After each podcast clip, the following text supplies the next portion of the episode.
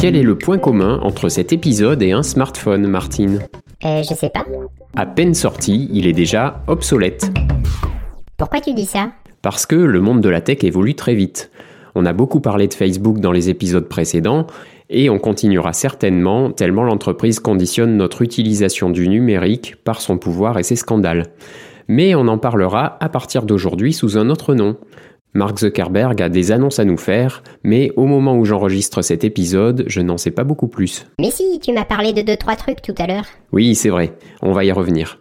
Pour le nouveau nom, je l'ajouterai dans la description de l'épisode et dans l'application Tumult, mais vous devriez de toute façon le voir et l'entendre un peu partout sur Internet et par les médias. Bon, alors l'épisode est fini, je peux aller sur Netflix. Euh, non, non, non, non, aujourd'hui on va parler de l'environnement numérique dans lequel baignent les enfants et ados.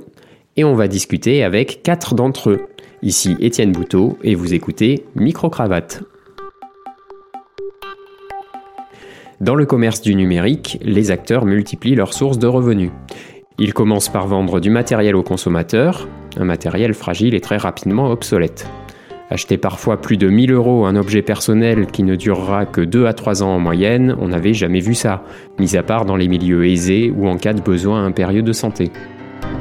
On parle bien des smartphones, à la batterie qui s'use mais qui est irremplaçable, à l'écran qui se casse à la moindre contrariété, au système qui ralentit et finit par ne plus pouvoir être mis à jour, et au look très vite dépassé.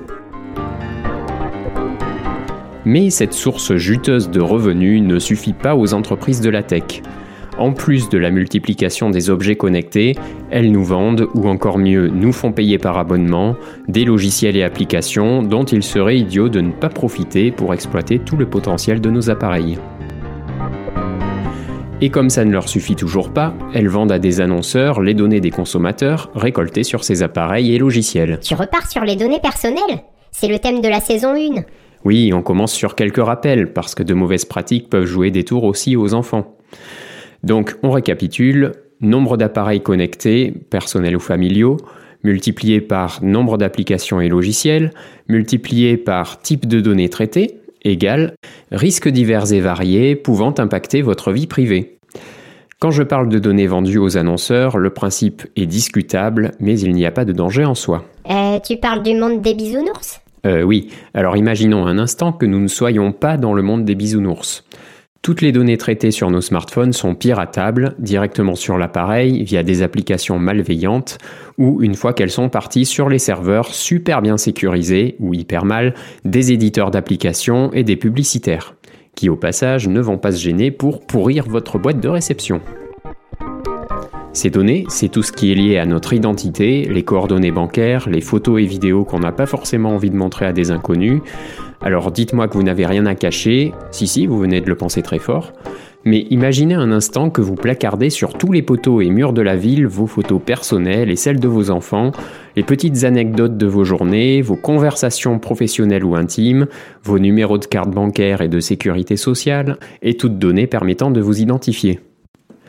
Vous vous doutez que certaines personnes, en voyant ça, ne vont pas hésiter à parcourir les rues pour récupérer tout ça, dans l'idée d'usurper votre identité, de vous faire chanter en menaçant de présenter les photos à des personnes à qui vous ne voudriez pas les montrer, de s'acheter une voiture à l'aide de vos coordonnées bancaires, ou de venir frapper à votre porte en se faisant passer pour la gendarmerie, une personne dans le besoin ou une entreprise en rapport avec vos centres d'intérêt. Ça me rappelle des choses. Et ce n'est pas parce que vous ne voyez pas partout des affiches présentant votre vie privée et celle de vos enfants que celle-ci est bien gardée au chaud en sécurité. Pas mieux en tout cas sur des serveurs inconnus que sur les murs de la ville.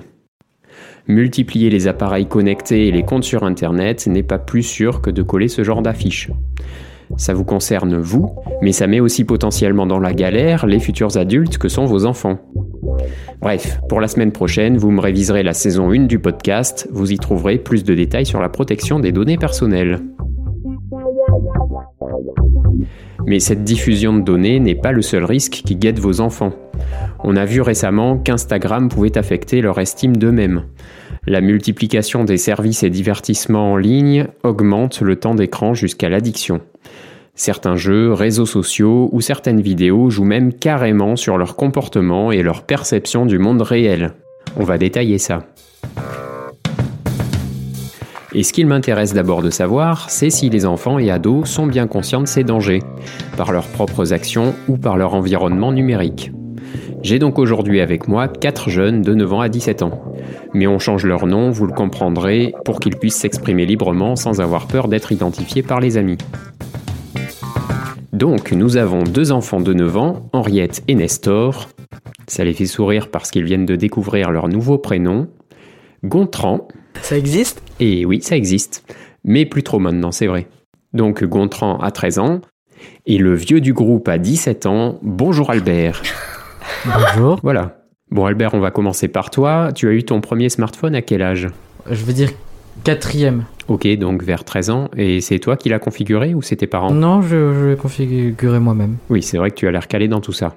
En Je donc. configure même ceux de mes parents des fois. euh. Ah, des parents un peu dépassés par la technologie, ok. Henriette, quel âge as-tu? 9 ans 9 ans, tu as un smartphone déjà? Non, mais j'ai un ordinateur. Un ordinateur à toi? Oui, ok. Et Nestor, donc tu as 9 ans, est-ce que tu as un smartphone? Bah, j'ai auc- j'ai aucun appareil relié à Internet, ni aucun appareil euh, comme ça. Et donc euh, Gontran, tu as 13 ans et tu as un- Tout. Tu as tout. Oui, je vois, tu as un smartphone, un ordinateur. Est-ce que tu as d'autres objets connectés euh, Une tablette? Non? Une montre connectée? Ouais. Ok, alors voilà pour quatre enfants et adolescents. Plus généralement, l'étude Borne Sociale de 2020 a révélé que 87% des enfants de 12 ans possédaient déjà un smartphone, alors que 57% des parents ont mis en place des règles concernant le temps d'accès à Internet. Et 71% des enfants de 12 ans utilisent au moins un réseau social, alors que l'accès est légalement interdit avant 13 ans. Alors on a parlé d'objets connectés, les consoles en font partie. Est-ce que vous avez une console chez vous? Gontran certainement. Oui. Des consoles? Oui. Ah, je le savais. Et elles sont connectées à Internet? Alors, euh, elles sont un peu vieilles certaines. Bon, la PS4 bien évidemment, PS3 aussi, mais PS1 non, je crois pas. Non, la PS1, la PlayStation première génération, ne se connecte pas à Internet. Et la PS3, PS4, tu les as connectées? Oui. Enfin, la PS3, j'y j'y joue plus d'ailleurs. Ok. Et Nestor, tu as une console? Euh, bah, moi, j'ai la première Nintendo DS, mais euh, je suis pas connecté. Bon, J'arrive pas à le faire de toute façon. et- D'accord. Et Henriette? Euh, moi, j'ai un truc. Euh, une Mi quelque chose. euh. Une Wii? Oui, une Wii. Nintendo Wii. Et elle est Je sais connectée pas si ça se connecte à Internet ou pas. Ça se connecte, oui, à Internet. Après, ça dépend si tu l'as fait ou si tes parents l'ont fait. Et c'est comme pour d'autres objets connectés, on n'est pas obligé de les connecter à Internet en fonction des fonctionnalités qu'on veut utiliser. Par exemple, si on ne veut jouer qu'à des jeux localement, ou pour une télé si on ne veut regarder que les chaînes principales. Donc on a parlé des ordinateurs, des smartphones, des tablettes, des consoles. Est-ce que vous voyez d'autres objets connectés chez vous? Par exemple, des enceintes, des caméras, des jeux indépendants, la voiture de vos parents auquel ils connectent leur smartphone, l'électroménager, des montres? Albert? Ben, je crois qu'il y a, à part la télé, il n'y a pas grand chose connecté. Abstraction des, des smartphones et des ordinateurs, euh, je crois pas qu'il y ait tant de choses connectées que ça. C'est bien ça, une maison déconnectée. Et Gontran, tu dis que tu as tout, euh, mais est-ce que la télé chez toi est connectée? Bon, la télé elle date de 2000. euh, Elle est plus vieille que moi la télé. Donc elle doit pas être connectée. Donc euh, tu as une montre connectée. Est-ce que les montres peuvent être connectées à Internet? Alors les objets connectés ont différentes manières de se connecter à Internet. La montre connectée par exemple se connecte en Bluetooth au smartphone. La télé va se connecter à la box directement euh, par câble ou par Wi-Fi. Et l'électroménager, par exemple un frigo, se connecte normalement en Wi-Fi euh, aussi à la box. Alors nous avons dans la salle euh, Gédéon, un adulte qui veut intervenir. Euh, oui, Gédéon. Euh, c'est quoi le plus d'un frigo connecté? Alors un frigo connecté va t'indiquer principalement les ingrédients que tu vas devoir acheter en fonction de ce qui diminue à l'intérieur et même peut-être peut le faire directement pour toi. Et en fonction des recettes que tu vas lui indiquer, que tu veux faire, il va te dire les ingrédients que tu as et que tu n'as pas et que tu dois racheter. Et ça grâce à des caméras qui sont à l'intérieur. Nous, on devrait avoir ça dans le placard à gâteau parce que chaque nuit, il y a des paquets qui disparaissent. Ah oui. Et est-ce que vous avez des caméras chez vous? Moi, j'ai collé l'alarme inc- incendie. Ah oui, ça peut être aussi connecté dans certaines maisons. Ça s'appelle de la domotique. Comme pour les volets, les lumières ou les caméras. Et Henriette, des caméras? Je pense qu'on en a une chez nous, dans l'extension. Ok, donc à l'extérieur? Ouais. Donc ça, c'est pas intrusif pour la vie à la maison. Mais pour des caméras intérieures, il faut bien les sécuriser parce qu'une caméra, ça peut être piraté. L'ordinateur de ma maman, elle a un truc pour reconnaissance faciale. Alors c'est pareil, la webcam d'un ordinateur peut aussi être piratée, alors un cache dessus quand on ne s'en sert pas, ça ne fait pas de mal. Donc les appareils connectés se multiplient et c'est loin d'être fini. Facebook tente de faire oublier ses mésaventures récentes en faisant diversion, d'une part avec le nouveau nom dont on parlait tout à l'heure, Ah oui, il y en a qui parlent d'Horizon comme le nom de leur réseau social en réalité virtuelle. Parlons-en de la réalité virtuelle. Facebook en parle de plus en plus en même temps que la réalité augmentée. C'est quoi la différence? La réalité virtuelle, c'est quand tu es plongé dans un monde virtuel avec un dispositif sur les yeux, comme leurs lunettes Oculus Rift. Tu n'es plus séparé des images par une distance entre toi et ton écran, tu as vraiment l'impression d'être dans l'environnement virtuel, et quand tu bouges la tête, l'image tourne en même temps. On peut ajouter à ça des accessoires qui joueront avec tes autres sens. Évidemment à l'aide d'effets sonores, mais aussi d'odeurs et d'effets physiques liés au toucher. Et la réalité augmentée, c'est la superposition à ta vision du monde réel d'informations, d'objets virtuels ou de personnes qui se trouvent ailleurs dans le monde. Dans sa forme la plus simple, la réalité augmentée existe par exemple dans les voitures avec l'affichage tête haute qui te permet de voir ta vitesse sans quitter la route des yeux. Dans les jeux, on trouve Pokémon Go qui t'affiche des personnages dans le monde réel à travers l'objectif de ton smartphone. Mais la réalité augmentée la plus aboutie est celle qui est associée à la réalité virtuelle et qui se développera certainement dans les prochaines années avec des lunettes plus légères qu'un Oculus Rift, voire des lentilles. Ce qui permettra de parcourir le monde réel en lisant des informations sur ce qu'on voit, en améliorant le monde réel avec des décors à nos goûts ou en participant à des réunions à distance en ayant l'impression d'être sur place. Et donc Facebook place de grands espoirs dans l'avenir de ces technologies et a aussi des annonces à émettre aujourd'hui 28 octobre 2021 sur ses projets autour du métaverse. T'as quoi? Non mais ça va aller là les termes high-tech. Métaveste, Martine, tu vas prendre froid. Non, le métaverse. Facebook voit ça comme le successeur d'Internet. C'est un monde virtuel qui comporte un double numérique de chacun, un avatar. Comme le réseau social Horizon dont tu parlais, ou encore Workplace, la solution de Facebook pour des réunions de réalité virtuelle. Tu pourras te déplacer dans ce monde pour rencontrer des gens et faire tes courses dans la reproduction virtuelle des magasins sans bouger de ton canapé. Ah, donc on sera déconnecté du monde réel 24 heures sur 24 Alors, pas sûr que les gens acceptent ça. Mais la science-fiction exploite abondamment cet ingrédient depuis 30 ans, avec Snow Crash, un roman sorti en 1992, et dans de nombreux films comme Matrix, Minority Report, Avatar ou plus récemment Ready Player One. Mais dans la réalité, le concept existe déjà depuis plusieurs années. Le premier métaverse connu est Second Life, un jeu en ligne sorti en 2003, un peu tombé aux oubliettes aujourd'hui, certainement parce qu'il est arrivé trop tôt, avant des technologies suffisamment abouties. Aujourd'hui, on a Fortnite qui devient un métaverse. En décembre 2019, un internaute demandait au PDG d'Epic Games, l'éditeur de ce jeu en ligne, si Fortnite était un jeu ou une plateforme. Le patron lui répond Fortnite est un jeu, mais s'il vous plaît, posez-moi cette question à nouveau dans 12 mois. Quatre mois plus tard, pendant le premier confinement de 2020, le jeu accueille le concert du rappeur Travis Scott, résultat 12 millions de spectateurs.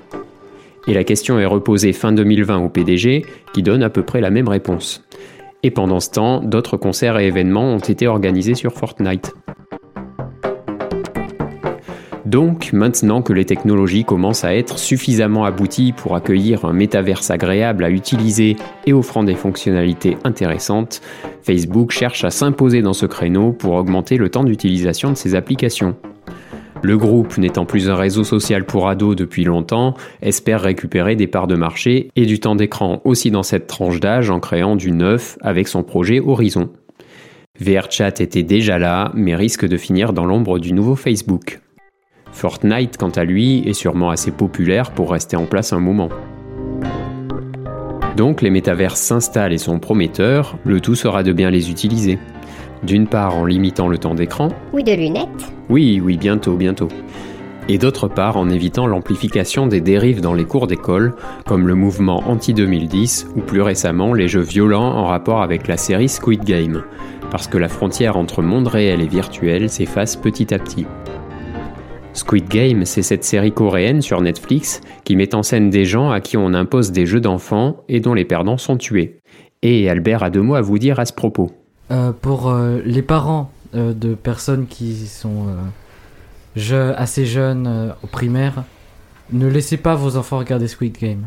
Ah, bah, et ben justement, Merci pour l'info. à- Oui, dans ma le- classe, on est en CM2, et ben ils arrêtent pas de parler de Squid Game. C'est Des, ils Ouais. jouent en jeu comme ça dans la cour. déjà le, le film en, en lui-même, c'est un film euh, coréen, c'est ça? Oui, c'est ça. Mais, mais c'est c'est quand même très gore. Et euh, même TikTok en fait de la pub pour ce jeu. Le problème de TikTok, c'est qu'il y a, il peut y avoir tout le monde sur l'application. Même, même si t'as moins de, de 13 ans normalement. Donc les, les, les, les petits vont, vont regarder ça sur Netflix parce que c'est à la mode. Mm. Et la série est très gore. Ça veut dire que tu, tu bouges au 1, 2, 3 soleil, tu meurs quoi. Il y a beaucoup de sang aussi. Ouais, le problème c'est que derrière tout ça, il y a des entreprises qui recherchent leur profit avant la sécurité des utilisateurs. Ils cherchent d'abord la, la quicheta. La moula. Le flouze. Le flouze. Mais c'est, mais c'est ringard. Euh, oui, euh, ça va, hein. Donc cette série est tout simplement malsaine pour des yeux d'enfant, puisqu'elle présente, entre autres, l'utilisation des coups bas comme une solution pour être favorisé par rapport aux autres. Certains adultes y voient une critique de la société, une analyse des comportements humains. Michael Stora, psychologue, y voit même, je cite, une métaphore de ce qu'est l'adolescence, la mort symbolique de l'enfant et le risque d'une mort réelle. Mais les enfants ne sont ni des adultes ni des psychologues, et indépendamment de leur intelligence, ils perçoivent les images autrement. Quand une mère dit au journal 20 minutes que son fils de 11 ans n'a pas trouvé cette série violente, comparée à Lupin qui l'a traumatisé avec la scène du suicide, on comprend que certains enfants ne tombent pas sur des contenus inappropriés par accident ou en cachette. Cette dame ajoute que ça lui a permis d'aborder avec son fils de nombreux sujets comme, je cite, l'extrême pauvreté, l'addiction au jeu, les inégalités sociales, le trafic d'organes, la violence ou les probabilités. Pardon madame, mais il va falloir trouver des occasions plus soft d'aborder des sujets. Si cette série est interdite aux moins de 16 ans, c'est qu'il doit y avoir une raison. Regarder ça ne leur apporte rien, et certains, encore une fois indépendamment de leur intelligence, font mal la différence entre réalité et fiction. Ils peuvent être traumatisés, même s'ils le cachent, ou reproduire ce qu'ils ont vu. Le phénomène est assez sérieux pour que les ministres de l'Éducation et de la Culture interviennent pour en appeler à la responsabilité des parents. Bon, et est-ce que parmi vous, il y en a qui regardent des contenus sensibles comme ça, avec leurs parents, ou en cachette, ou qui sont tombés déjà dessus par hasard? Quand j'étais chez mes grands-parents, euh, ma soeur, elle voulait regarder. euh, on avait raté euh, une vidéo des Jeux Olympiques qu'elle voulait vraiment voir. Et complètement autre chose qui s'est apparu. Et enfin, c'était. En plus, c'était pas pour notre âge. Et personne ne devrait voir ça en plus. Donc. euh, Voilà, donc on ne tombe pas toujours sur le contenu qu'on attend. Et alors, est-ce que vous faites confiance au contenu que vous présente Internet en général? Ah non. Non. Enfin, moyennement confiance. Hein. Je leur fais confiance pour euh, le contenu, mais après, d'autre part, non. Quoi. Je, je cherche un site spécial, par exemple, euh, il y a pas longtemps, je le cherchais, mais je connaissais pas le, le lien, quoi. Et ça m'a mis, en fait, en haut une annonce, mais sponsorisée par euh, Google. Et c'est ça le problème. Normalement, quand on cherche quelque chose, ça doit apparaître, mais eux, ils font de la pub à la place. Oui, donc il faut être bien au courant pour savoir ce qui est de la pub, ce qui est le contenu qu'on recherche ou ce qui est le contenu qu'on veut nous présenter. On parle de bulle de filtrage, c'est-à-dire qu'un moteur de recherche nous présente des résultats en fonction de ce qu'on a demandé, mais aussi par rapport aux informations qu'il connaît sur nous. Et je vois qu'une autre adulte qui est dans la salle, euh, Léontine, souhaite se manifester. Oui, j'avais un compte Facebook à une époque, j'avais mis que j'étais née en 1936. Eh bien, je, recevais euh, beaucoup de publicité pour euh, les assurances vie et, et euh, préparer ses obsèques. Et voilà un très bon exemple de bulle de filtrage. Bon, savoir traiter l'information sur Internet, c'est encore un vaste sujet qu'on pourra aborder une autre fois. En attendant, merci à tous pour votre participation. Euh, Ça fait un moment que Martine n'a pas parlé, alors on va lui laisser le mot de la fin. protéger vos enfants des dangers du net. Salut